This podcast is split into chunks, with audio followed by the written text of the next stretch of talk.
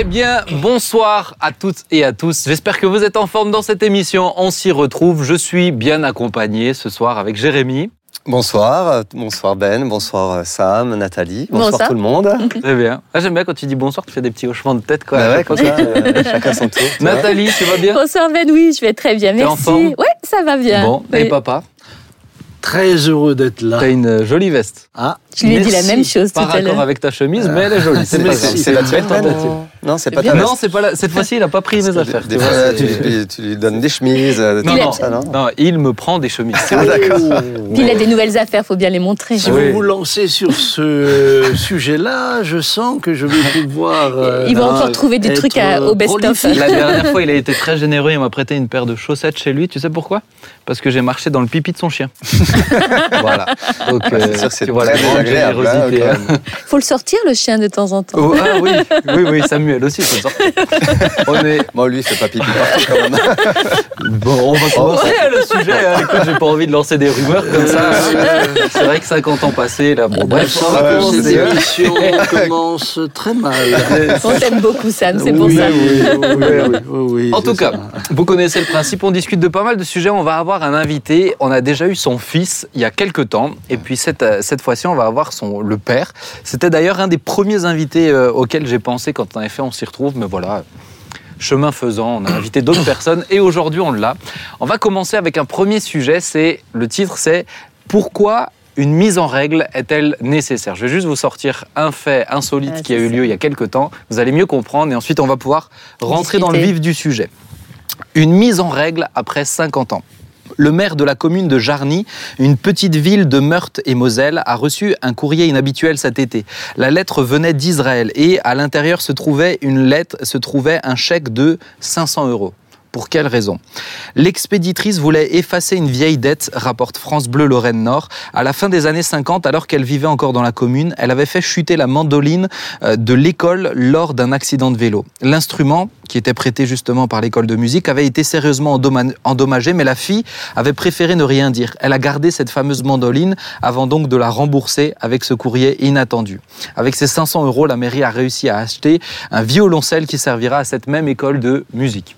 Alors Ouais, moi, je c'est une trouvais belle ça histoire. comme une belle histoire. ouais. Ah ouais. Je trouvais ça assez sympa. En plus, ça s'est passé en 2021, là.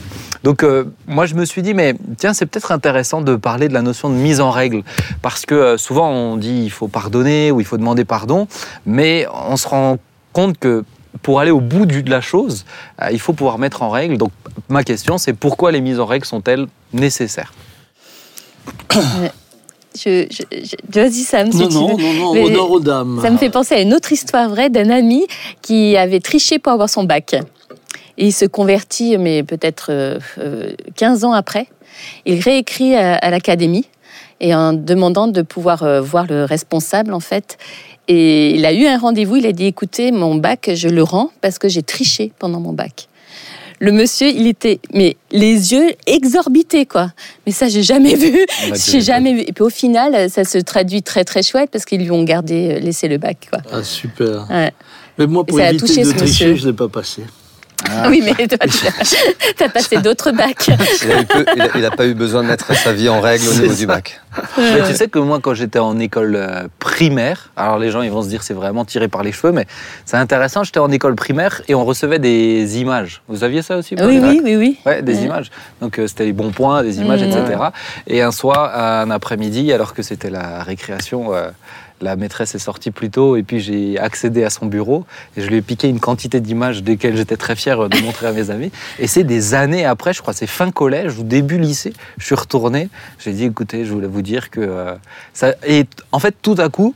Ça m'a saisi, j'étais plus tranquille avec cette histoire et j'ai dit il faut que j'aille euh, retourner super, vers cette hein. personne. Donc pourquoi justement on, est, on a ces convictions-là? Comment ça, se- ça se fait qu'une femme comme ça, après 50 ans, elle dit mais attendez, euh, j'ai cassé une mandoline quand j'étais petite Alors, je, je pense qu'il y, a- il y a- il y a deux éléments qui sont essentiels. Il y a, il y a d'abord le fait que nous ayons une conscience. Et euh, la conscience, évidemment, nous parle même des années plus tard et nous rappelle euh, certains, certains méfaits ou certaines choses que nous avons cachées. Euh, je sais que la police elle-même, la police elle-même sait que dans les affaires non résolues, parfois, Mm. des années plus tard, et souvent lorsque la fin de vie s'approche, Mhm. les personnes ont besoin d'avouer leurs méfaits. Ça, c'est, ça, c'est, c'est, c'est un, c'est un fait, c'est, c'est inscrit en nous, et je trouve que c'est beau, mais, mais je crois que c'est aussi lié à la repentance. Ouais. Ouais, Jésus. Jésus disait à ceux qu'il invitait à la repentance euh, qu'il devait restituer, le voleur devait Mhm. restituer ce qu'il a volé. Et, et ça me rappelle alors moi aussi une, une histoire que je peux raconter aujourd'hui, puisque euh, je pense que les, les- les faits sont prescrits maintenant. Alors ça ne concerne pas directement. Ah, c'est dommage parce que là, je connaissais pas. Mais j'ai- eu, intéressant. un jour, j'ai eu un jour une confession. Euh, C'était un, un homme qui euh, travaillait dans les pompes funèbres et qui, euh, euh, au passage, lorsqu'il cherchait les corps, euh, s'organisait pour, euh, évidemment, lorsqu'il mettait le corps dans le cercueil, ramasser encore un peu ce qu'il y avait dans la pièce. Il le mettait euh, sous le cadavre ou autre, et puis, puis ensuite il récupérait ce qu'il avait fait. Et un jour, et un jour, comme ils allaient régulièrement dans une maison de personnes âgées, ils étaient, ils étaient euh, quelques-uns sur, sur le coup. Et elles ont également euh, profité pour cambrioler euh, cette maison de retraite. Bien. Donc des années ont passé. Et voilà que cet homme se convertit. Vient à Jésus, se repent et, et vient me voir. Et il me dit, pasteur, je dois vous confesser quelque chose. Et puis il me confesse ces choses-là en disant qu'il a recelé, qu'il a revendu. Et, et il me dit, que dois-je faire? Et, et je lui dis, mais si vous voulez avoir la paix, il, il va falloir restituer ce que vous avez volé. Euh, il me dit, même là, c'est pas possible, je suis au chômage.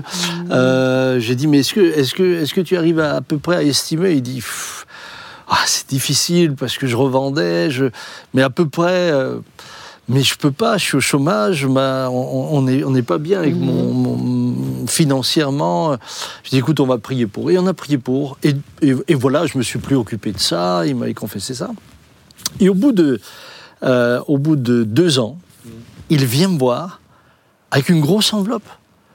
Et il me dit, euh, pasteur, j'ai économisé petit à petit, là où j'ai pu, j'ai économisé. Voilà ce que je pense être la somme de ce que j'ai revendu. J'ai dit, mais maintenant, euh, on va aller ensemble dans la maison de retraite et on va le rendre.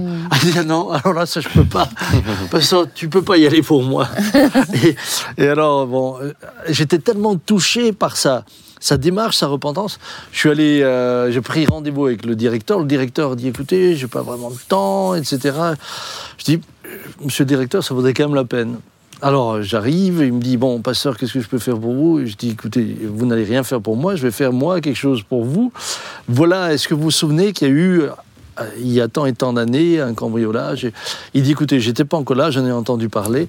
Je dis Ben voilà, le cambrioleur a changé de vie, il a demandé, il a donné sa vie au Seigneur, il a, hein. il a demandé pardon à Dieu, il s'est donné beaucoup de peine pour mettre de côté. Je rends euh, à la maison de retraite ce qu'il Ouais. ce Qu'il a qu'il- volé. ce qu'il- ce qu'il a, volé et ce que lui-même a, a- a pour, pour, pour, pour également eh bien, se mettre en Mhm. règle, redonner. Mhm. Waouh, le, le, le, directeur a des larmes Ah ouais, dans les ça, yeux, était bouleversé. Il dit, pasteur, j'ai jamais vécu un truc pareil. Mm. Mais je pourrais, je pourrais alors.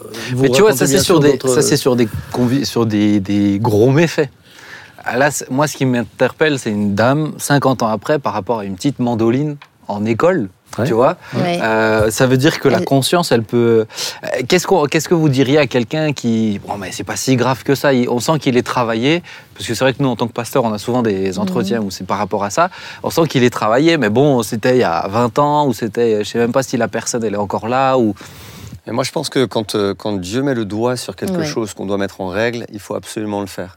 Même si ça nous semble grand ou petit, alors. Même si ça nous semble grand ou petit. Je veux dire, pour ma part, alors euh, moi, j'ai dû mettre beaucoup de choses en règle dans ma vie lorsque je suis venu à Jésus. Mais dans les moindres détails, je sais que tout ce que je pouvais euh, réparer, ou aller demander pardon à quelqu'un, ou, restituer quelque chose que j'avais volé, ou, ou- ou n'importe, eh ben, j'ai essayé euh, de, de tout régler, dans les moindres détails. Alors, bien sûr, alors il y a un truc tout bête. Euh, une fois, un, ami est venu avec un vélo volé à la maison. Après, il a laissé le vélo à la maison. Moi, je l'ai gardé le vélo, euh, je sais pas, je sais pas, 20 ans le vélo au moins. Et euh, le jour où je me suis converti, je dis, mais non, ce vélo, je peux plus le garder. Donc, je l'ai mis dans ma voiture. Je suis allé à la gendarmerie à Mulhouse. Je l'ai déposé. Je suis allé chez le policier. Je dis, écoutez, voilà. Il me dit, que vous voulez? Je dis, voilà, ce vélo, il est volé. Il me regarde. Un vélo tout vieux en même temps. Il me regarde. Il me dit, mais ça fait combien de temps? Je dis, je sais pas, ça fait 20 ans. Il me dit, écoutez, monsieur, ok, c'est bon. Reprenez votre vélo et rentrez. du coup, j'ai repris le vélo. Je suis rentré parce que le vélo, euh, oui. ben, j'ai voulu mettre en règle. Mais, à partir de ce moment-là, tu es en règle. Ça veut dire que tu as Oui, quand oui. même gardé le vélo. Bah oui, mais, t'es en règle. mais tu à vois. qui je peux le donner après? Ouais, Je c'est veux ça. bien le donner Oui, à quelqu'un. mais- Mais si l'autorité te dit que c'est bon, Mais voilà, C'est hein, mais, mais, mais sur- surtout, il y a des moments où on se dit, mais on se met devant Dieu, on prie. On dit, Seigneur, je veux te suivre, je veux Oui, t'obéir, je veux marcher avec toi. Ben, Dieu va nous emmener autant dans les grandes choses à mettre en règle ou pour le suivre, ou alors dans les petits détails, oui. dans les petites choses à mettre en Moi, règle. Ouais. c'était par rapport à une parole dure que j'avais dit à mon grand frère. Et quand je me suis convertie, cette parole m'est revenue sur mon cœur. Mmh. Et j'ai tout fait pour. On n'habitait pas du tout au niveau géographique au même endroit. Je suis allée prendre l'avion pour aller le voir. Et c'était mon objectif, c'était ça, lui demander pardon pour une parole dure que j'avais eue euh, il y a longtemps. Et lui me dit Pourquoi tu me demandes ça Lui aussi, il était très étonné. Mais cependant, après, j'étais tellement libérée. Mais c'est pas quoi. tant pour l'autre que d'abord même pour soi hein, que, cette, mise en règle elle est nécessaire.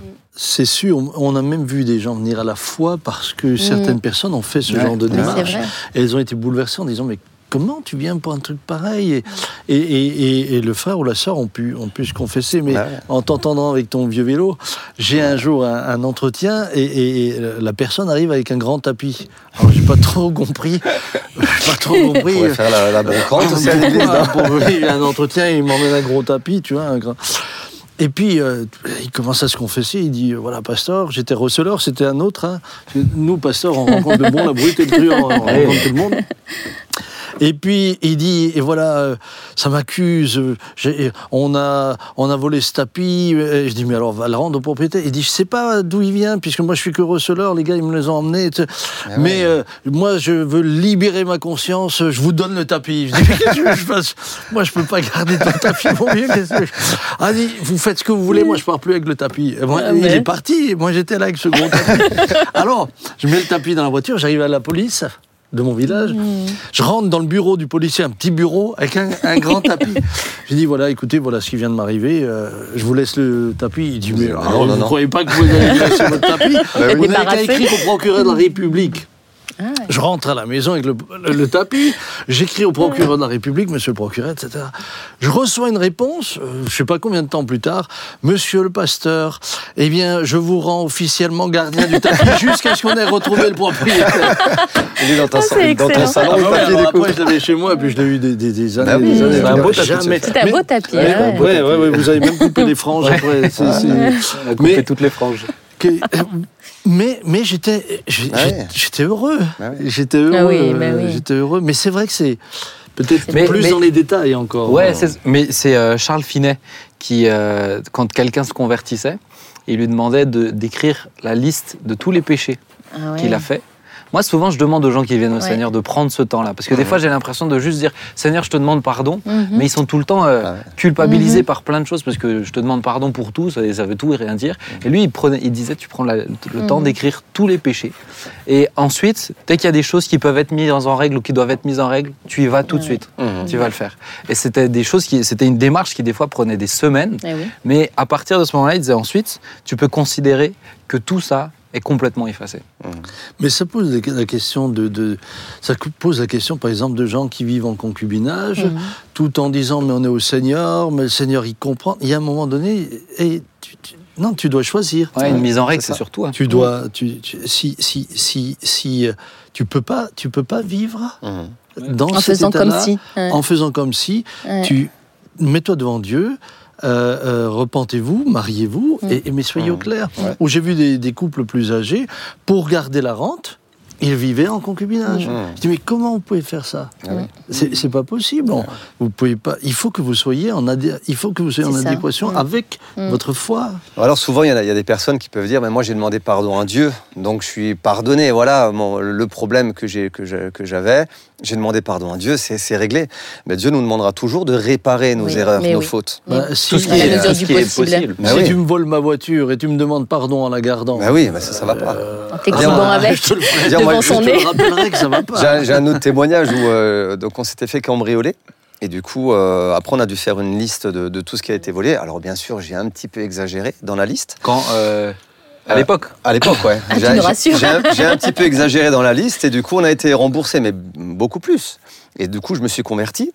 Et alors, cet argent, euh, je me suis dit, je vais, je vais, euh, je vais donner cet argent à des gens. Donc, j'ai donné là, cet argent à des gens. Et une fois, je me suis mis, enfin, je me suis mis devant Dieu, je priais. Et puis, Dieu me reprend sur ce sujet-là. Et, euh, et je dis, mais Seigneur, j'ai- mis les choses en règle. Mais Dieu me dit, mais, mais c'est pas ce que je t'ai demandé. Non. Cet argent-là, il fallait pas que tu le distribues. Il fallait que Mm. tu ailles à l'assurance et dire, ben, je vous ai menti et je veux vous rembourser. Eh oui. Et ben du coup, c'est ce que j'ai dû Ah faire. oui. Donc je suis allé chez mon assureur, alors c'était euh, une, assu- une assurance à Bourse-Villers, et il me regardait avec des grands yeux comme ça. ça, Je dis écoutez, là. voilà, euh, il y a eu cambriolage, j'ai trop mis sur la liste, vous m'avez remboursé, si vous avez fait votre travail, mais par contre moi je vous ai menti. Et le gars, il me regardait avec des yeux, il a dû Mm. téléphoner à son chef. Enfin, bref. faire Oui, Et puis aujourd'hui, je suis toujours dans la même assurance. Hein. Ils m'ont pas. Normalement, j'aurais dû être radié, mais je, je suis resté dans la même assurance. Et euh, ben, je veux dire, on- ça nous donne aussi des Mais les gens sont occasions de témoigner. hein. Ouais, ouais, souvent gens en sont plus. très et puis c'est essentiel. Après, moi, je- j'en ai entendu d'autres où quand ils ont, Ah on est allé les voir en disant, écoutez, on a quelqu'un qui s'est converti, ils sont, il vous a volé, etc. Ils voulaient absolument le nom, ils voulaient absolument. Bon, il y en a Mm. d'autres qui étaient moins tendres. hein. Ah, Ouais, moi, ouais, j'ai moi, un, un- arrive. j'ai un frère que vous connaissez. euh, il, il est allé confesser ce qu'il a fait, etc. Et puis il a fait de la prison après. Ah bah oui. Il, Mm. mais, mais, mais ce que je veux Mm. dire, il, euh, a été- ouais. Il a été prêt à aller jusqu'au bout Mm. de sa démarche. Mais ça, c'est, mais conséquences. tu vois, vraie pour moi, ça, hein. c'est essentiel. Bah C'est et- essentiel même dans ta démarche avec Dieu pour avancer, pour aller de l'avant. Le, le summum que j'ai vécu, c'est un, un- un monsieur déjà d'un certain âge, plus de 60 ans, 63 ans. Je peux raconter son histoire. Aujourd'hui, il est près du Seigneur hein, et vraiment, il a, il a donné sa vie à Jésus. Mais il vient me voir, il me dit, Pasteur, je vais être baptisé. Euh, je dis, bah oui, euh, Marcel, ça me fait plaisir. Oui, avant, mais avant d'être baptisé, je voudrais vous dire que vous, confessez quelque chose. Je dis, bah, allez-y, Marcel, allez-y. Et il me dit, vous comprenez, euh, voilà, nous habitions à la campagne, mon père était paysan, et, puis euh, il fallait qu'il cherche sa rente en ville, et puis le temps est arrivé où il était trop âgé, il aimait pas aller en ville, et alors il m'a demandé de la chercher. Je dis, mais c'est très bien Marcel, mais vous avez rendu service à votre papa, vous n'avez rien à vous reprocher. Oui, oui, mais euh, je la cherche toujours encore. Je dis, mais, mais oui, mais c'est bien. C'est non, mais papa est mort il y a dix ans. ah, ah, bah, oui, alors là, euh, oui, oui, oui. Ah oui, d'accord. Là, il y a un problème. là, ça pose un problème. Eh Eh ouais. eh bien, Mm. éc- écoutez, cet homme, à son âge, était prêt à perdre son travail, Ah à faire de la prison et tout. Euh, alors, vu la situation, vu son âge, euh, moi, à cette époque-là, j'étais encore beaucoup plus jeune en tant que pasteur, euh, j'en ai parlé à mon père, et avec lui, il est allé chez le directeur de la caisse de retraite qui d'abord voulait pas, même pas les recevoir. Il dit, pasteur, moi j'ai pas le temps, qu'est-ce que c'est que c'est?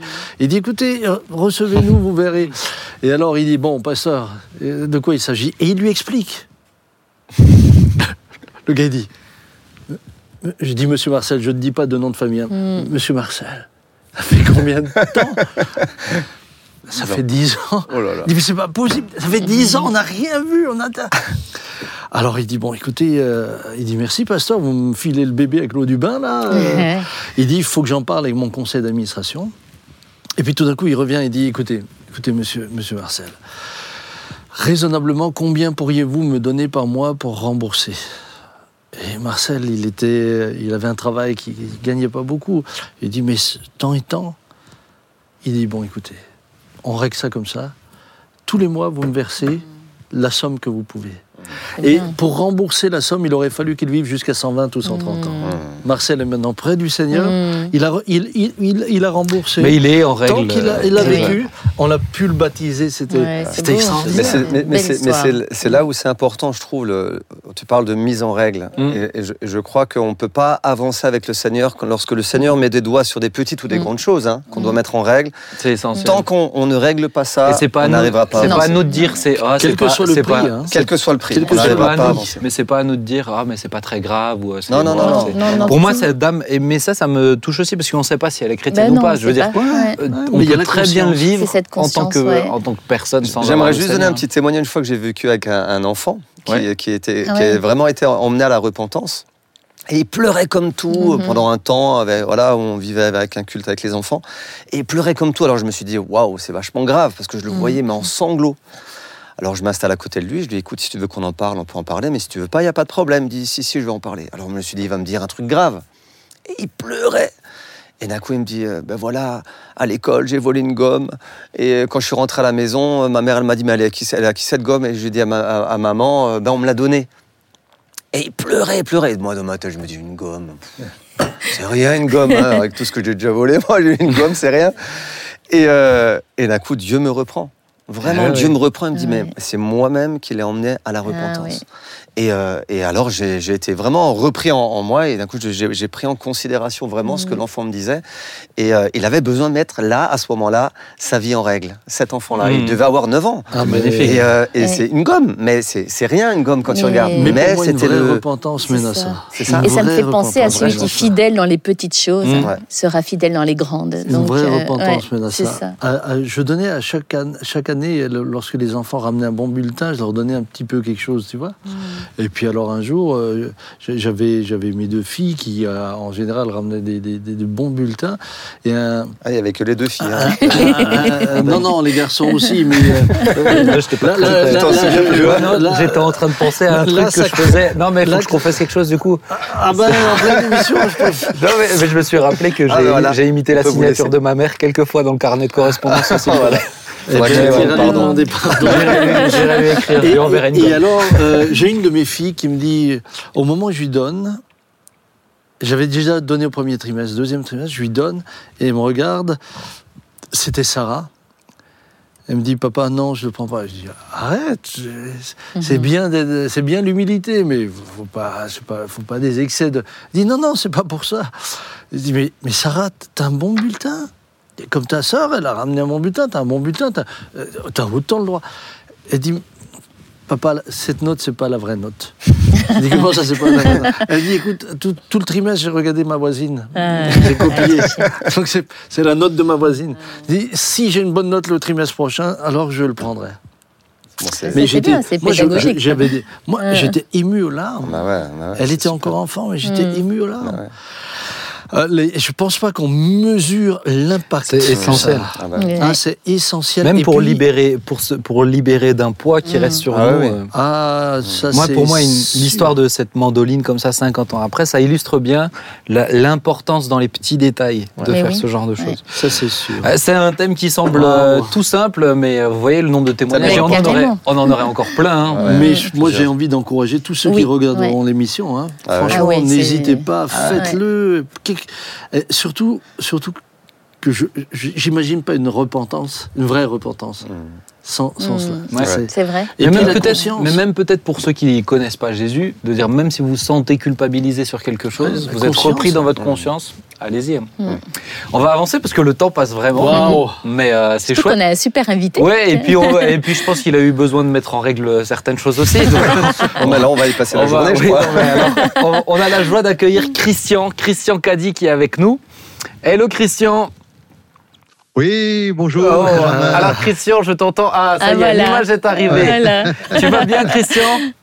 Oui, très très bien, merci, très bien. On est, on est ravis de t'avoir. Alors peut-être pour te présenter, alors on a surtout eu ton fils. Pour ceux qui se rappellent, dans la saison 1, on a eu le témoignage d'un ex-hooligan, si ça vous dit quelque Oui, chose. oui, bien sûr. Ah, C'était ouais. quelque chose de magnifique Ah son oui, témoignage. Mais vous voyez que voilà, euh, les chiens ne font pas des chats et, euh, et son papa a eu une belle expérience aussi. Et j'aimerais avec Christian parler de la euh, prison et de la vie euh, en prison. Aujourd'hui, tu es aumônier Euh, et Mhm, tu as un oui. parcours qui, est, euh, qui, qui est riche à ce niveau-là. Et j'aimerais avoir ton regard sur euh, la prison. Aujourd'hui, tu es aumônier, mais tu es pasteur aussi dans une église à Beau-Soleil, euh, dans le sud de la France. Euh, et d'abord, peut-être pour commencer, Christian, comment as-tu rencontré le Seigneur? Alors voilà, j'ai rencontré le Seigneur il y a maintenant donc euh, 50 ans. Voilà, donc ça fait quand même quelques années. Et je l'ai rencontré au travers donc le, le témoignage. C'est des tziganes voilà, qui m'ont qui m'ont parlé de ce que Jésus pouvait faire dans une vie. Parce que quand ils m'ont rencontré, donc j'avais j'avais une vie euh, difficile, plus que difficile même. Alors pour euh, euh, pour dire un peu quelle était ma vie, Oui. voilà, donc je n'ai pas eu le, le- le privilège de naître dans un, dans un foyer qui, où régnait l'amour, euh, où régnait la paix. Mhm. Voilà, j'avais, j'avais un père euh, qui était alcoolique, euh, un père qui consommait énormément donc d'alcool et, et je peux dire que du 1er janvier au 31 décembre, il était, il était constamment, voilà, constamment sous l'effet de l'alcool. Et on sait que l'alcool euh, produit donc plusieurs effets, soit la personne va dormir, soit euh, elle va plaisanter, ou alors euh, être violent.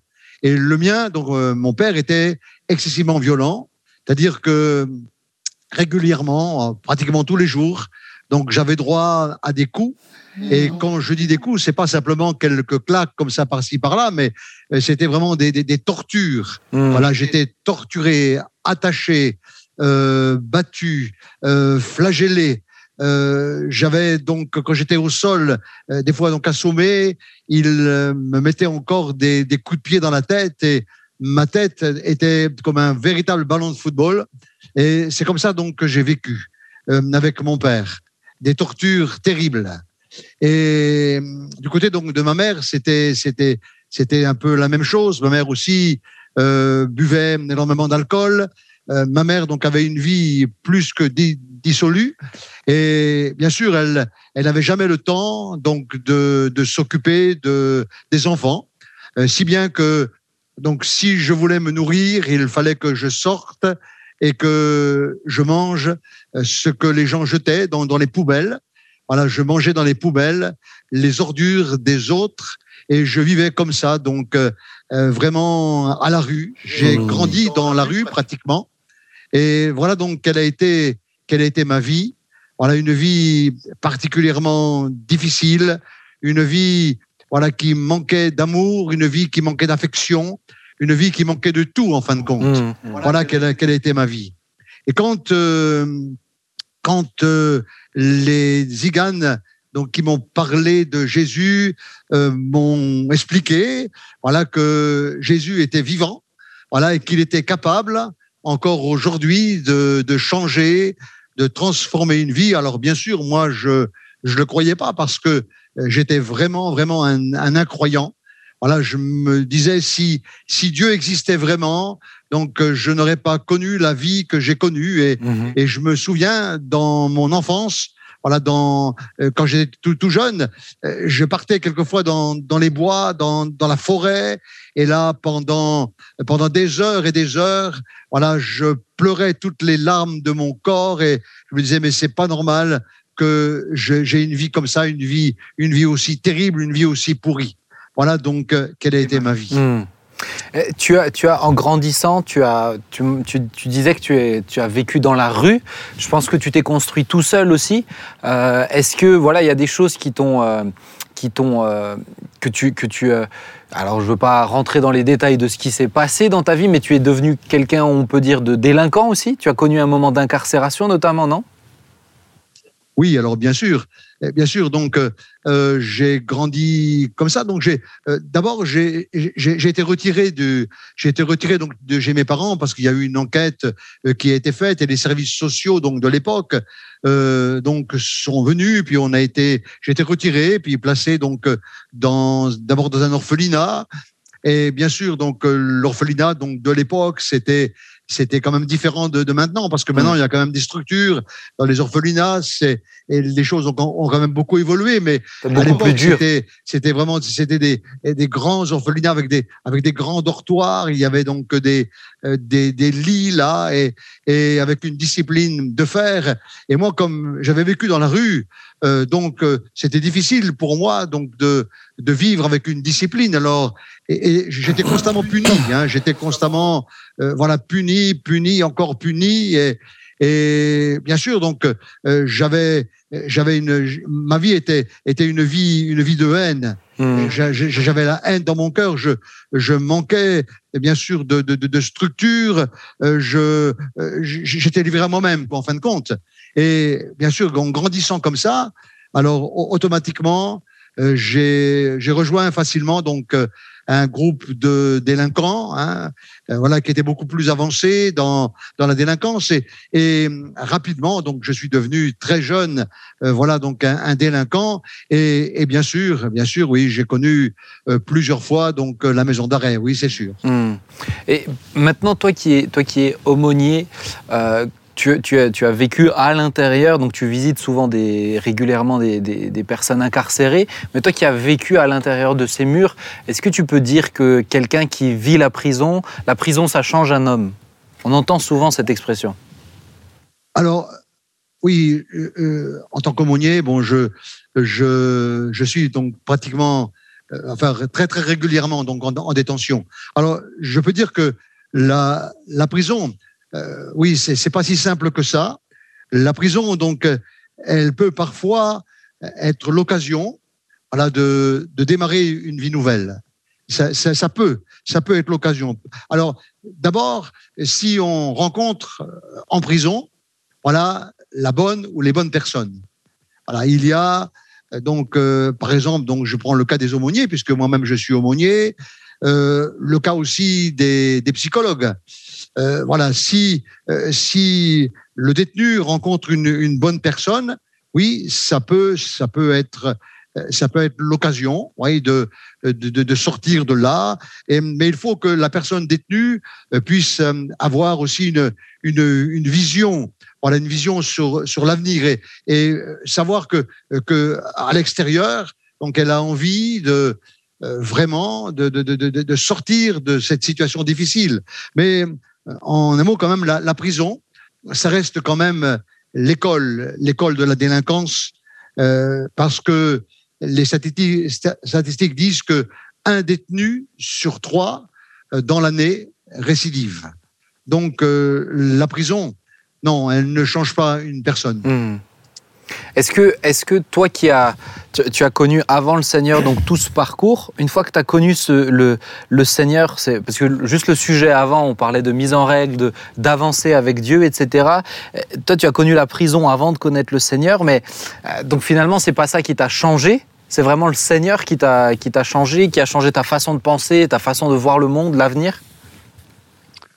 Ah oui, oui, bien sûr. Non, c'est c'est non, c'est pas la c'est pas l'incarcération qui m'a changé. Il a il a fallu et il a fallu euh, lorsque lorsque les tziganes euh, m'ont m'ont parlé de, donc de Jésus, euh, voilà, me donnant euh, la possibilité de, de en recevant Jésus de, de, recevoir une une autre vie. Alors bon, c'était quand même c'était quand même une, une un, un long parcours. Parce que et, et je dirais un parcours miraculeux parce que je me souviens que euh, ces mêmes ziganes, euh, qui étaient donc euh, à l'époque illettrés, ils savaient ni lire ni écrire, euh, ils savaient absolument rien de moi, si ce n'est qu'ils m'avaient rendu, ils m'avaient donné le témoignage. Ils m'avaient invité donc à, rejoindre donc une église évangélique où le pasteur pourrait prier pour moi, où le pasteur pourrait m'accompagner. Et moi, bien sûr, pour être tranquille, j'avais dit oui, bien sûr, je, je vais fréquenter cette église. Je savais donc qu'elle se trouvait, mais je n'étais pas du tout intéressé. Et le temps a passé, et puis donc un, un dimanche midi, ça frappe euh, à ma porte, et lorsque j'ouvre, je vois le, derrière la porte le zigane, voilà, qui m'avait témoigné. Et il m'a dit, écoute, euh, aujourd'hui c'est dimanche, je reviens du culte. J'ai demandé au pasteur s'il avait vu un gars comme ça euh, venir. Et le pasteur m'a dit non, j'ai pas vu ce gars-là. Non, non, je vois pas qui c'est, je, je connais pas. Et ce tzigane qui était illettré, euh, et il s'est mis au volant de la voiture et il a dit, Seigneur, je sens dans mon cœur qu'il faut que je retrouve ce gars. Il faut que je le retrouve encore une fois parce qu'il faut absolument que je lui parle une dernière fois de toi. Et c'est pour ça que je suis là. Alors donc euh, c'était donc un combat, un combat très dur, hein, un combat. Euh, D'abord, euh, euh, ma chère épouse disait "Écoute, va, on vient, on va, on va quand même aller." J'ai dit "Non, non, non, laisse-moi tranquille." Euh, puis quand je me mettais en colère, voilà, j'avais des colères excessivement violentes et des colères que quand je me mettais dedans, donc duraient plusieurs jours.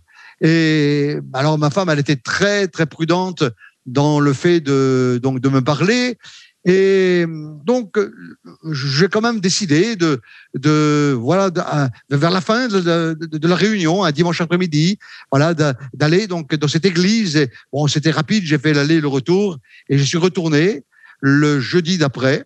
Et je me souviens que le pasteur euh, a prêché sur le brigand euh, repentant. Il disait que sur le mont Golgotha, il y a eu trois croix dressées et Jésus donc au milieu et à droite et à gauche un brigand qui était crucifié avec lui. Et ce pasteur disait que, que Jésus aime les brigands, que Jésus veut sauver les brigands. Et bien sûr, je me sentais concerné. Hein. Et quelques jours après, le pasteur est venu me visiter.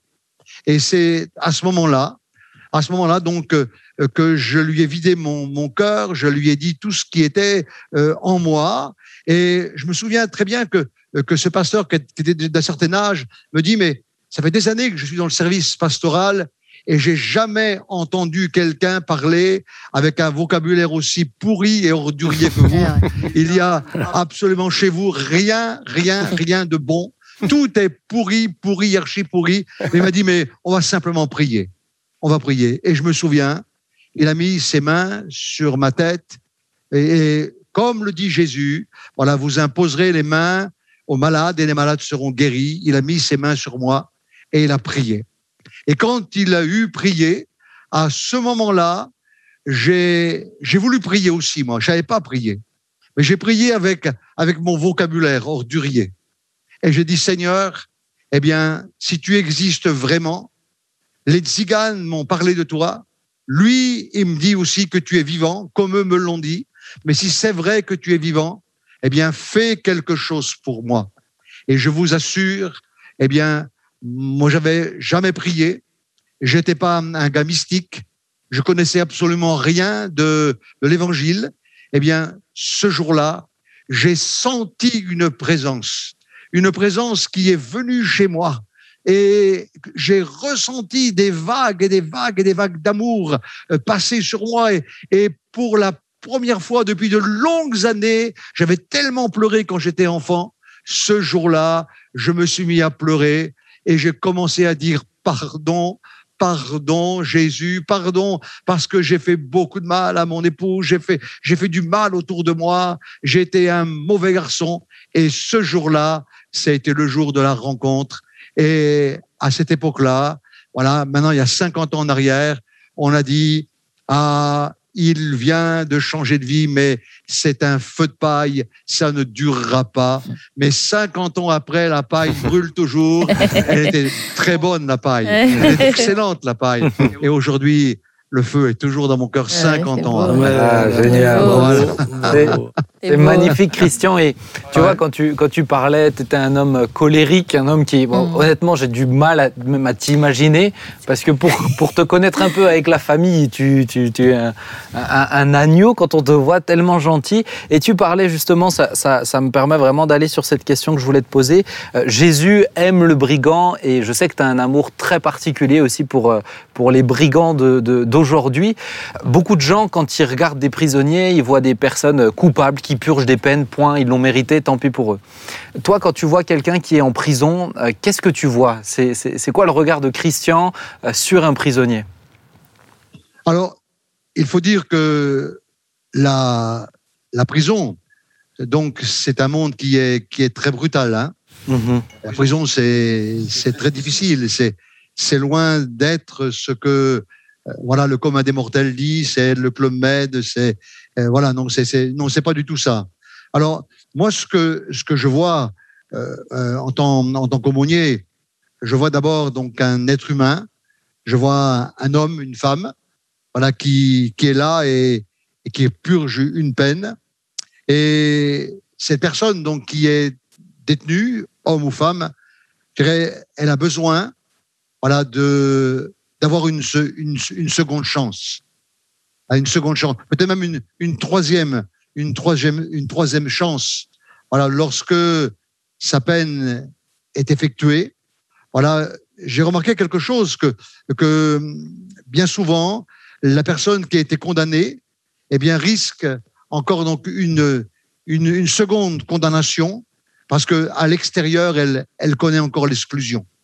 Alors, la prison, oui, c'est un, c'est un monde, c'est un monde très très dur, un monde, un monde d'une violence extrême. Et alors mon, mon regard, c'est, c'est, un regard d'amour.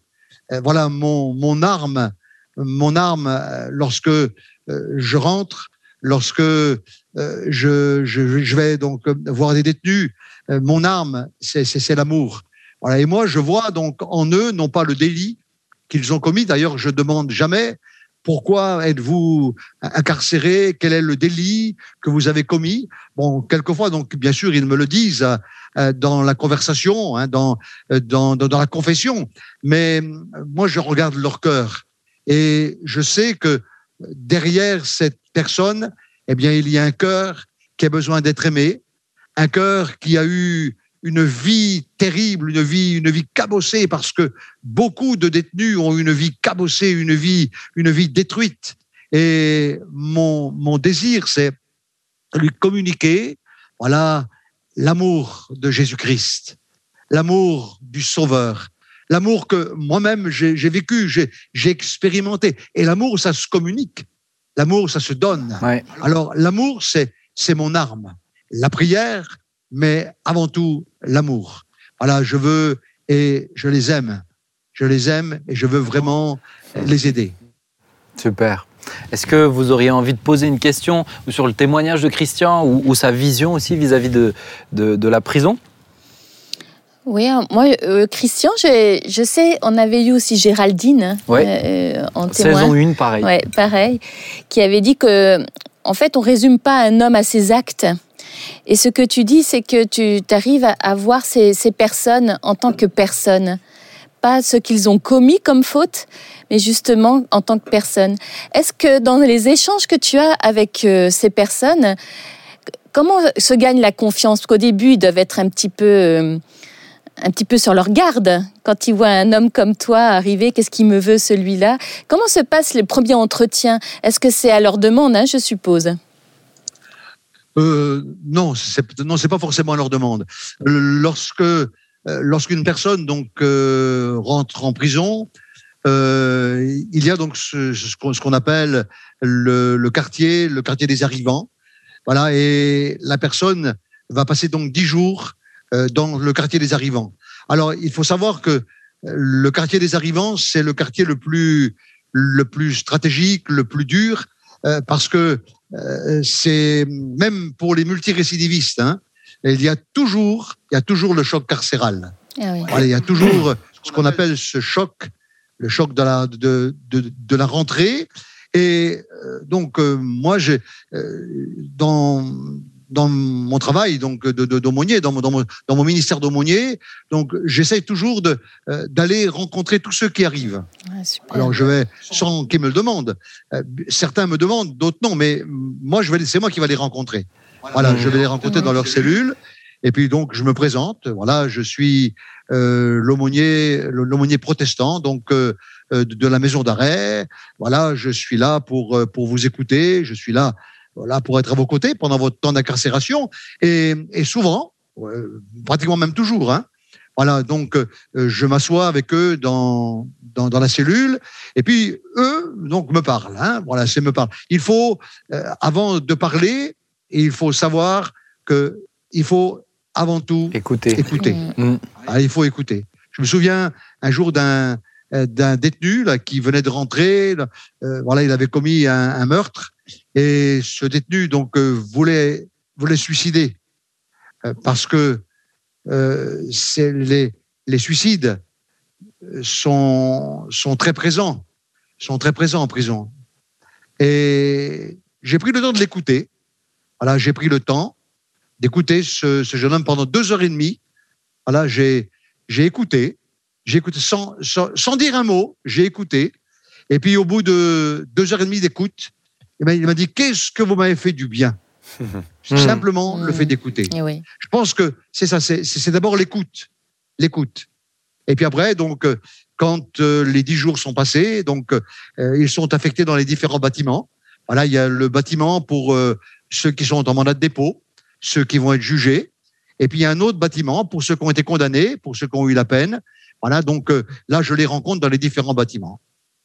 Voilà comment se passe mon mon, mon service, euh, mon ministère en prison. Et Christian, moi j'aurais une, une question. euh, et, dans, et dans tous ces entretiens que tu as pu avoir avec les différents détenus, est-ce qu'il y a, il y a eu des conversions, des gens qui ont vraiment donné leur cœur à Jésus et des vraies transformations? Ah oui, magnifique, oui. Ah oui, ah oui, c'est sûr, hein. Euh, C'est sûr, hein. Il y a, euh, c'est, euh, je- euh, en, prison, il y a, il y a, il y a, il y a réellement, il y a, il y a réellement des, des, des belles, des très très belles rencontres et, et donc ces belles rencontres font que que après un temps de, de, partage euh, autour euh, autour de la Bible, autour autour de l'Évangile, euh, puis aussi donc dans l'écoute, dans la prière, il, y a, vraiment, vraiment de, de, de, réelle repentance. Il y a vraiment de réelle, réelle repentance dans les larmes, dans les pleurs. Oui, bien sûr, bien sûr qu'il y a des, il y a des, absolument, absolument, absolument. Il y a vraiment des très, très belles choses qui se passent, des détenus qui reçoivent une, une vie nouvelle. Oui, bien sûr, ouais. Ah, oui. Mais tu vois, je pense que parler du, du, du brigand et de dire que Jésus aime le brigand en prison, Mm. ah, ça te donne une dimension aussi de- du, du message qui est complètement euh, différente. hein. Mais je sais qu'une fois, j'étais- j'avais pu prêcher dans une prison euh, à un groupe qui, qui le voulait, et j'ai parlé du pardon, mais j'étais pas préparé à me dire, mais ça va, c'est... tout, à, tout à coup, ça, ça a tellement de poids quand tu es en train d'en parler à ce moment-là. Tu te rends compte qu'en prison, les mots ont un, ont un- Ah ont un oui. poids différent. Mais moi, mon, mon expérience, entre autres en prison, hein, c'est une, une, une jeune femme qui venait à l'église et qui avait son conjoint qui était incarcéré. Et elle m'a demandé si je pouvais pas aller le visiter. Alors euh, moi, je n'ai pas le statut d'aumônier comme toi, euh, Christian, qui peut rentrer comme tu veux, etc. Donc je dois faire des démarches, des demandes. J'ai fait mes demandes, etc. Hormis qu'elle lui avait rien dit à lui. Ah ouais. Et puis, euh, donc euh, le jour où j'avais le rendez-vous, j'arrive, et puis à la prison de, donc, de Mulhouse, c'était assez particulier, parce que le parloir, c'était dans une salle, euh, et il n'y avait pas de box. Tu avais des petites tables, tout le monde arrivait monde en même temps, il y avait un brouhaha là-dedans, c'était assez exceptionnel.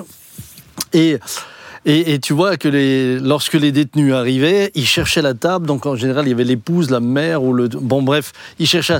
Et moi, je vois un gars qui tourne en rond, il cherchait certainement Ah, sa oui. femme. Et tout à coup, il me voit. J'étais le dernier à être assis seul derrière une table. Et lui. Il a compris que c'était pour lui. bah, finalement, il, il, il, il- il a compris que c'était pour lui. Donc, il vient Ah. se mettre en face de moi. Et, et là, je me retrouve en face de quelqu'un qui attendait sa femme et qui se trouve en face d'un homme.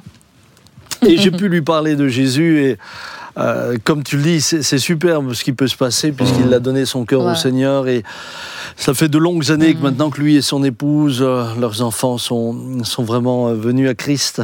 Mais euh, le, premier contact n'a pas été euh, Simple. forcément le, le plus simple. Mais c'est pour ça que c'est important pour moi de laisser la, la parole à des personnes comme toi, Christian, euh, qui, euh, qui ont un autre regard sur les prisonniers. C'est c'est pas juste ça. des personnes qui purgent des peines, Mm. c'est des cœurs, euh, des personnes à Mm. aimer, euh, qui sont aimées par Jésus aussi, il faut le rappeler. hein. Mm. Ils, ils sont tous aimés.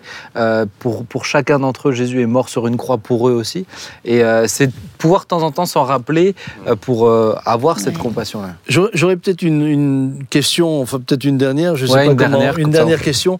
À Christian, euh, comment réagit finalement euh, le personnel administratif, le directeur de la Mm. prison par rapport au travail que tu fais? Puisque quand quelqu'un change de vie, bah, il le voit aussi. Et euh, quel est l'accueil euh, auprès de, de l'administration pénitentiaire de gens comme toi euh, qui vont par conviction, puisque je sais que tu es presque plus en prison qu'à la maison, hein, euh, je te connais, et, je sais que tu aimes les, les- les- ces personnes, et, et quand tu dis que tu les aimes, je sais que tu les aimes euh, avec ton cœur et, et, et- et que tu aimes aller là-bas, non pas parce que tu fuis ta maison, je sais que tu es bien à la maison aussi, mais, Oh oui. mais, mais tu es vraiment passionné. Euh, comment réagit le, le- le personnel euh, pénitentiaire? Alors, euh, déjà, donc, avec le, avec le personnel, avec, euh, donc, il y a, il y a déjà eu, il y a, il y a un climat de confiance qui s'est, qui s'est établi, là. Il y a, donc, avec les années, ça fait quand même des années, des années maintenant, il y a un climat de confiance. Euh, donc, euh, le personnel me faisant confiance, euh, bon, voit quand même que le, euh, que mon passage, que, que, la présence, voilà, est très, très, très bénéfique. Et, et quelquefois même, eux me, me disent, eh bien, écoutez, il y a quelqu'un là qui aurait besoin de, voilà, de votre oreille, besoin de votre présence. C'est eux-mêmes qui, qui me donnent des fois des, des, détenus à les visiter. Hein. Voilà, c'est, c'est un, oui, on travaille dans un climat, dans un climat de confiance, un climat d'amour. Euh, voilà, et, et puis donc sur mon cœur aussi, il y a, il y a bien sûr le, le personnel le personnel pénitentiaire, les, les surveillants pénitentiaires sont, sont également sur mon cœur et, et je prie aussi pour eux parce que je vois le, le travail qu'ils qu'ils effectuent. et C'est pas toujours facile, hein. Et nous, enfin, en tant qu'aumônier, on est, on est là au, au milieu, hein. On est, on apporte la, la, la paix, hein. On apporte la paix quand un détenu est euh, révolté, survolté. euh, voilà, eh bien, avec quelques mots, quelquefois, quelques, euh, voilà, c'est, c'est, la paix qui est là. Même des fois dans, dans, dans une bagarre, parce que le- il y a des bagarres qui sont très très violentes. Et, et il m'est arrivé que euh, de, de me trouver euh, la- la- alors que la bagarre allait éclater. euh, voilà et, et souvent donc les détenus me disent ah non parce que le parce que le pasteur est là. Ah, Alors donc on se calme, on se calme. garde-fou. Voilà donc rien que la présence, Ouais. rien que la Ouais. présence, euh, ça ça rassure. Moi, je propose d'imprimer des disent, photos de toi à taille humaine dans toute l'église, dans toute la prison. Vous êtes, ils me disent souvent, vous êtes, vous êtes un, un rayon de soleil. Euh, tout, pratiquement chaque fois, il me dit, vous êtes un rayon de soleil. Mm. C'est. Et vous n'êtes pas venu. Mais ça fait longtemps que vous n'êtes plus venu. Ça fait, ça fait un, jour ou deux que je suis pas venu. Mais ça fait longtemps que vous n'êtes plus venu. Ah non, ça fait un jour ou deux. C'est beau, hein. C'est beau. Ah, c'est super. Ouais. Écoute, que Dieu continue, puisse continuer à t'utiliser là-bas aussi. Parce qu'on Ah sait que tu fais beaucoup de bien. Et puis, euh, Mm. on se réjouira de rencontrer toutes ces personnes aussi. Au ciel, certaines, on les reverra seulement là-bas. Ouais, et puis, euh, voir qu'ils viennent au travers de toi, on se réjouit beaucoup. Mm. Merci, Merci. Christian pour Merci, cet échange. Christian. Merci Christian. Merci. Et Merci merci, à vous. Merci à vous. merci pour l'ami que tu es, Christian. Ah. Aussi pour l'église de Mulhouse, merci. On est honoré d'avoir des amis comme toi. Vraiment. Merci, merci, mon cher Samuel. Merci. À bientôt, hein. À bientôt, Christian. bientôt. À bientôt. Ciao, ciao. Bye. On peut dire que Christian a pris perpète. Ah bah, ah bah, finalement. Oui, oui. Oui, bah, c'est- lui, il y retourne, tu vois. Lui, c'est Ah ouais, lui qui c'est s'en avec volontaire. Voilà, ouais. Euh, non, c'est un homme bouleversant. hein. Ah ouais. Bouleversant. Et il, moi, je l'ai vu me parler des détenus en, avec des larmes. Mm. Il les aime. Quand il, Il est rempli les aime, de compassion. pas- Mm. Mm. Oui, ce ne sont pas que des mots. hein. Et puis, et puis c'est toujours, on le sait, mais c'est toujours beau et impressionnant de voir à quel point Dieu peut prendre une vie brisée Ah, pour en faire, euh, merveilleux est- Oui. ce qu'il est aujourd'hui, hein, puisque son Exaltant. enfance, c'est. Ben, c'est ce que Jésus dit. Hein. Celui à qui il a été beaucoup pardonné, Oui, il aime beaucoup. beaucoup. Mm. Mm. Et euh, je crois Mm. que cette parole, en tout cas chez Mm. Christian, ça se vérifie euh, Mm. XXX. Mm. XXL. Comprendre. Euh, sorry. euh, mais J'essaie de suivre le. D'accord. oui, oui. Et- moi, je voulais, je voulais adopter un langage un peu plus jeune. C'est- Mais je vais revenir à mes c'est liens. mignon. mais c'est une belle tentative. On peut On que se tromper tel, tel que essayant. nous sommes, c'est mieux. euh. On va, on va terminer avec euh, un dernier sujet parce que c'est vraiment en lien. Euh, le, le- c'est la question d'une internaute avec le verset Tu aimeras ton prochain comme toi-même. Alors je vais vous le lire quand même. Matthieu 22, 34 à 40. Les pharisiens ayant appris qu'il avait réduit au silence les Sadducéens se rassemblèrent et l'un d'eux, docteur de la loi, lui fit cette question pour l'éprouver. Maître, qui est le plus grand, quel est le plus grand commandement de la loi? Et Jésus lui répondit, Tu aimeras le Seigneur ton Dieu de tout ton cœur, de toute ton âme et de toute ta pensée. C'est le premier et le plus grand commandement. Et voici le second qui lui est semblable. Tu aimeras ton prochain comme toi-même. De ces deux commandements dépendent toute la loi et les prophètes. Alors, la question de cette chère internaute, et d'ailleurs, je vous le rappelle, vous pouvez nous poser des questions, moi je les note, et puis quand je peux, je les place. Ben, c'est tu aimeras ton prochain comme toi-même. Est-ce que ça signifie que Dieu nous encourage au narcissisme? Puisque bah, il faut aimer les autres comme on s'aime soi. Est-ce que ça veut dire qu'on peut être un petit peu narcissique? Le narcissisme, c'est être soi-même Dieu. hein. Tout est centré sur nous-mêmes. Mais justement, c'est intéressant de déjà euh, parler d'aimer Dieu avant. Tu aimeras ton Dieu de toutes tes forces et, et tu aimeras et tu aimeras ton prochain comme toi-même. Donc ça, c'est l'ordre, le bon ordre des Oui, choses. et le, le narcissisme euh, conduit à l'inverse. Mhm. C'est-à-dire qu'on s'intéresse à personne C'est qu'à soi. On est le Ouais, on est, centre de on est tout. Dieu. Ouais. Donc, euh, Ouais. je pense que même la, la question en elle-même est un peu. euh, Mais tu vois, moi, j'ai elle- beaucoup de- Elle, est- elle est intéressante, Elle- mais, bah ouais, ça mais mérite elle, de est- elle est paradoxale dans le sens où on ne peut pas, on peut pas euh, unir le narcissisme et l'amour du prochain. Mm. Puisque le narcissisme fait abstraction de l'amour du prochain, Ah oui. il centre tout sur nous. Maintenant, je, je, je- je crois que euh, tu aimeras ton prochain, euh, on peut le mettre en parallèle avec tout ce que vous voudriez que les autres vous fassent, faites-le de même. Mm, C'est ça. Et, et je pense que ça, c'est important. Et, et euh, j'entendais un, un- dernièrement un orateur brillant, Éminent. qui éminent, qui nous parlait sur euh, euh, l'amour filiaux, l'amour agapao. Ah oui. Regardez, c'est le mardi euh, 4 janvier. C'est ça, Ah oui. diffusé en janvier. à diffuser en 4, janvier. ouais, oui, si vous 4 voulez euh, découvrir euh, Mm. ce, ce brillant personnage, suivez le culte. Jean-Marie 4 Ribet, pour janvier, pas le nommer. Non, non, suivez le culte. Moi, je ne dis pas son nom. Mais, mais, mais, pour mais j'ai expliquer- trouvé que- j'ai trouvé que ah ben j'ai trouvé que son approche était très intéressante. Et euh, par exemple, un- euh, Christian est dans cet amour agapao. Mm. Alors, il est dans cet amour très intentionnel, Voilà. cet amour qui l'amène à Juste pour, essayer, est- juste pour essayer d'expliquer peut-être ceux qui n'ont pas vu le culte, pour qu'ils comprennent de quoi on parle, euh, le, le- le mot amour, il y a philéo, il y a agapao, et agapao c'est des actes, c'est plus traduit dans les faits, et philéo c'est plus dans le sentiment. Oui. Et ce que je trouvais intéressant quand il prêchait, parce que je savais qu'on allait aborder euh, ça dans cette émission-là, c'est que j'ai regardé le mot dans ce, dans ce texte-là, et c'est le mot agapao. Mm. C'est-à-dire tu aimeras ton prochain comme toi-même, c'est c'est dans- c'est la, c'est la notion d'acte. Parce que beaucoup de gens... intentionnellement. Mm. Beaucoup de gens disent euh, ouais mais moi je peux pas aimer les autres puisque je m'aime pas moi.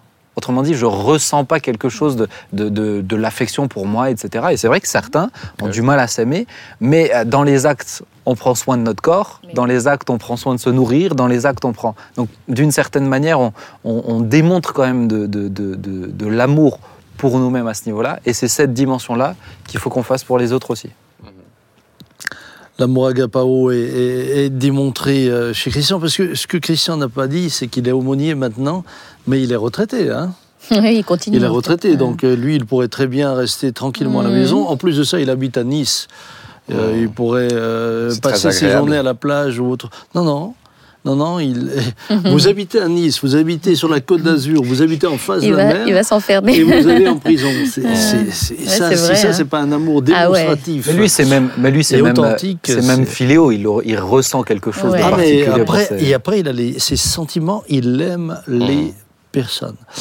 Et euh, en tout cas, moi, j'encourage chacun, euh, dans le cadre de ce que tu dis, à, à- à suivre ce culte, euh, dans lequel. euh, Mais alors, comment- a comment on fait. Comment on fait pour, pour euh, aimer les gens? Quand quelqu'un vous dit, je sais pas si ça vous est déjà arrivé, moi ça m'est arrivé plusieurs fois, mais moi je ne m'aime pas, donc Mm. comment je peux aimer les autres? Mais Je pense que d'abord, il a- elle a- cette personne-là a besoin de découvrir réellement l'amour que Dieu a pour cette personne-là. Ouais. Et je pense que c'est vrai qu'on peut, euh, selon les, les vies qu'on a, la, la vie qu'on a pu mener, ou même l'amour comme Christian, hein, euh, je veux dire, quand on entend son témoignage au niveau de ses parents, bah, il n'était pas en train de dire qu'elle a été aimée par ses parents. Donc, euh, quelque part, il y a eu un manque, hein, parce qu'on a tous besoin d'être aimés, euh, et notamment au départ par nos parents. Euh, ben, face à cela, on peut avoir des carences dans ce domaine-là, et on a besoin de réaliser, de recevoir pleinement que Dieu nous aime. Mhm. Et alors, tel que nous sommes. Et il nous aime tellement ben, qu'il va aussi nous transformer. Et euh, ce qui va nous- nous donner aussi cette capacité, après, aussi d'aimer les autres. Mais c'est vrai que d'abord, on a besoin, on a quand même besoin de s'accepter, de s'aimer soi-même. Moi, j'entends ce que tu dis, mais des fois, je l'ai, en tout cas dans la bouche de certains qui me l'ont dit, je l'ai presque entendu comme une, euh, comme une excuse. Oui, tu vois Ouais. Euh, et, je, pense que les deux sont pas. euh, Je suis pas convaincu qu'il y a forcément un, un- un ordre. Parce que des fois, je pense que c'est en aimant les autres que tout à coup tu découvres des choses sur toi, ça reflète Oui, des choses sur ça, toi ouais. aussi, tu vois. Mais disons que les gens qui qui, s'aiment pas, enfin, qui, ils sont, ils sont, euh, ils sont comme dans une bulle, quoi. Ils sont renfermés sur eux-mêmes et ils osent, ils osent pas aller vers les autres. Ils sont, ils sont freinés dans plein, dans beaucoup de choses. Ouais. Euh, que ça, ça soit dans leur scolarité, dans leur vie professionnelle, dans leur vie relationnelle, enfin dans plein de choses. Ils, ils sont centrés sur eux-mêmes parce que ils, ils se dévalorisent à fond, quoi. Ouais. Donc je pense que le, le fait de pouvoir euh, recevoir cet amour de Dieu te met aussi une confiance Ah, mais c'est essentiel de de, la confiance. et de pouvoir après pouvoir exprimer cet amour. Ouais. Mais quand t'as pas, on dit souvent ce que t'as pas reçu, tu peux pas le donner. Mm. Alors c'est vrai qu'on peut ne pas avoir euh, reçu l'amour d'un père et d'une mère, mais une fois qu'on a reçu l'amour de Dieu, alors on a cette capacité de pouvoir Ouais. aimer les Et autres. puis l'amour de Christ nous presse hein, Ah ouais. Ça nous presse. Alors ça, c'est- il y a aussi toute une guérison, euh, une guérison à avoir euh, au niveau de, au niveau de son cœur, euh, ouais, par rapport à cet amour. Et je, et je trouve intéressant de, de le- de le relever ici. Amour, c'est agapao ici. Ça veut dire que c'est dans les, c'est Dans dans les les actes. faits, dans les actes. Hmm. Et peut-être juste encore une petite réflexion, puisqu'on on entend ça assez souvent, euh, je, je ne m'aime pas. Alors, pour certaines personnes, euh, c'est une réalité, mais ce n'est pas la majorité. Euh, en fait, ce qu'ils n'aiment pas, c'est leur vie. Ce qu'ils n'aiment pas, c'est euh, finalement ils vivent en comparaison avec l'autre. Ce qu'ils auraient aimé, c'est être comme l'autre. C'est, Et, et je pense que euh, il faut déjà commencer à, à accepter d'être qui on est C'est ça. Et à commencer à remercier Dieu ouais. d'avoir fait de nous qui on est. Euh, parce que sinon, on en arrive toujours à la conclusion, mais je m'aime pas. Mais est-ce que le fait de ne pas m'aimer est, est- est le moyen de, de- ensuite de plus rien faire? Mhm. Non, c'est pas, c'est pas, c'est pas juste. Oui, il faut recevoir Christ, ça c'est le préalable, parce que c'est Christ en nous qui nous permet d'aimer. Sinon, bah, sinon on est comme euh, énormément de personnes euh, centrées sur nous-mêmes, même si certains non-croyants sont quand même, euh, je dois le dire, euh, également Altruistes, hein, euh, bah, très oui. altruistes. Très altruistes. L'altruisme n'est pas le propre seulement des chrétiens. Mhm. Vous avez des, des- des Mhm. personnes qui sont très altruistes. Euh, ce- cependant, l'amour de Dieu vous, vous mène plus loin encore. Elle vous mène à, à désirer amener l'autre à découvrir ce que vous avez. Euh, et c'est pourquoi il faut faire la différence entre ne pas s'aimer et ne pas aimer la vie qu'on a. Parce qu'on idéalise Et, euh, quelque chose d'autre. Et, et- et là, je pense que c'est une question d'identité et question d'apprendre aussi à, à dire à Dieu, mais aide-moi à Et même- dans et ce ça que se je dois, décide dans, dans ce que aussi. je Ouais, suis. Ça ça, se décide. décide. Ouais, ça se Ça dans décide. le décide. psaume, quand il est dit que c'est Dieu qui m'a façonné, euh, qui, qui m'a voilà, qui, qui- c'est lui-même qui m'a façonné, eh ben on se rend compte que c'est lui qui nous a voulu tels que nous sommes. Ouais. Et donc du coup, euh, du coup, on a, on a, Mm. on a plus de facilité et on, et on, et on est heureux quelque part d'être qui, qui nous sommes. Et puis en, en- en même temps, ça nous permet de rentrer pleinement dans notre vie. Et puis pour faire la volonté de Dieu, la Bible nous dit aussi que Christ n'a pas aimé Oui. sa, propre- vie, ouais. sa propre vie. Bah oui. C'est-à-dire qu'il il a, il a préféré servir Dieu Ouais. que sa propre vie pour aller jusqu'au au bout. Et, et- et- et là, je crois qu'il y a aussi quelque chose d'important à apprendre, c'est que euh, on ne peut pas juste y aller à coup de nos sentiments, de ce qu'on a envie, de ce qu'on aime. C'est pas c'est- ici. C'est pas philéo ici. Non, c'est ga- agapao. C'est, peut-être juste ce que je, ce que Oui, je voulais pardon. dire parce que a peut-être des gens qui se sentent euh, dire ouais bah, c'est facile de dire euh, euh, moi je peux témoigner que vraiment je m'aimais pas et c'est pas par rapport aux autres c'est moi personnellement je m'aimais pas mais Dieu est capable complètement de changer ça comme tu le disais et il y a aucune y a aucune excuse là-dedans dans ce verset qui permettrait de justifier de je me sens je me tourne pas vers les autres tout, tout, Dieu, Dieu nous donne tout complètement, parfaitement. Mm. Et puis s'il y a des problèmes, il les résout. Et juste simplement pour nous donner les moyens de faire ce qu'il nous demande, hein, tout simplement. Mm. Nathalie, Oui, euh, je voulais dire je aussi te laisse que le dernier mot. lorsqu'on on décide d'aimer, de faire cet acte vis-à-vis d'une personne qui peut-être euh, a une, un comportement vis-à-vis de nous fermé, mais tu, tu es proactif, tu vas vraiment vers cette personne, tu ne tu fais pas en sorte que tu as compris qu'il y a comme une distance qu'elle veut mettre, mais tu es vraiment naturel. Ben, je- à chaque fois, ça a marché. La personne, après, elle devient vraiment ouverte, agréable. Et en fait, en, en décidant, tu changes les choses autour de toi. Ah, sûr. Et même toi-même. Mais c'est intéressant, c'est notre perception de qu'est-ce qui est en train de se passer, il y a de la distance, etc., qui fait qu'on se bloque. Ça. Mm. Mais souvent, ces perceptions sont. euh, il suffit juste de passer au-dessus de ces oui. perceptions pour être. euh, Je connais quelqu'un qui disait c'est mieux d'être un thermostat qu'un thermomètre.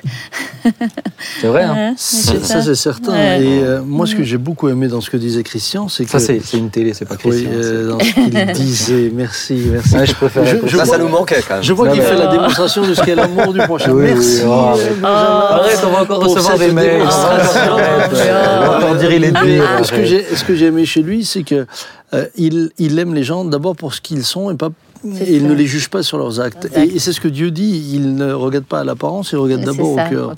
Parce que l'apparence peut nous tromper énormément.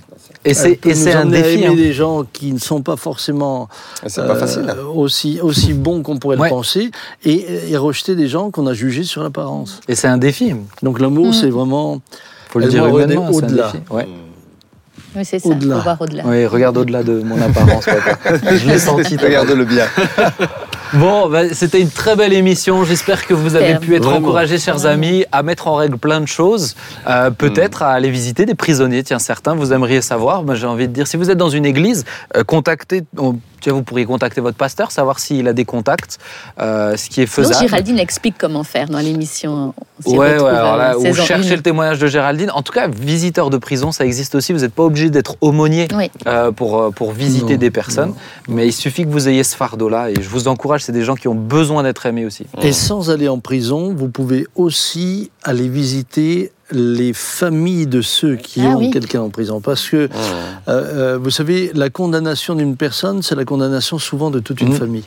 Quand on prononce, moi je, je me souviens quelqu'un de, de- de- de très proche, dont je ne dirai pas le nom, euh, son frère a été condamné.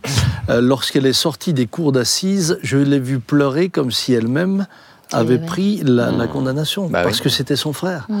Et vous avez des parents euh, dont l'enfant est condamné. euh, la, la condamnation est, est- est- est presque collatérale. Mm. Hein, ils, ils- ils vont Ah, accuser le coup, sûr, ils vont évident. le porter. C'est parfois une épouse, c'est parfois des enfants. Voilà, donc Faites, faites vraiment ce qui est sur votre cœur. En tout cas, je pense que c'est des bonnes idées. Et aimez votre prochain, aimons notre prochain, progressons surtout. Et euh, ben voilà. Yes, j'approuve. On va terminer, on va terminer par la prière, si vous êtes d'accord, Jérémy, Ouais, si tu le veux bien. Ok. Eh ben, Seigneur, merci pour, euh, pour ce temps passé ensemble et toutes ces discussions, ces réflexions. Seigneur, euh, aide-nous, aide-nous à, à te connaître toujours plus, Seigneur, à te ressembler toujours plus pour aimer toujours plus. Seigneur, nous avons besoin autant que nos vies te plaisent en mettant nos vies en règle, mais autant pouvoir être en action, en aimant, Seigneur, les, les gens que nous rencontrons, les personnes que tu mets sur nos routes, au-delà de l'apparence, Seigneur, mais en regardant au cœur. Seigneur, nous avons tellement besoin de toi, tellement Oui, besoin Père. que nous transformes encore. Seigneur, bénis chacun d'entre nous et notamment tous ceux qui écouteront cette émission, que tu puisses toi les aider dans ces domaines-là. Que toute la gloire, Père, te revienne dans le nom de Jésus. Amen. Amen. Amen. Amen. Amen. Merci à vous trois et merci à vous de nous regarder. Vous connaissez sur YouTube, Spotify, Deezer, toutes les plateformes de podcast. Vous êtes les bienvenus et partagez euh, cette émission si ça vous fait du bien. Ça peut faire du bien à d'autres personnes, donc n'hésitez pas. À bientôt, vendredi prochain, 19h. Ciao, ciao. Bye.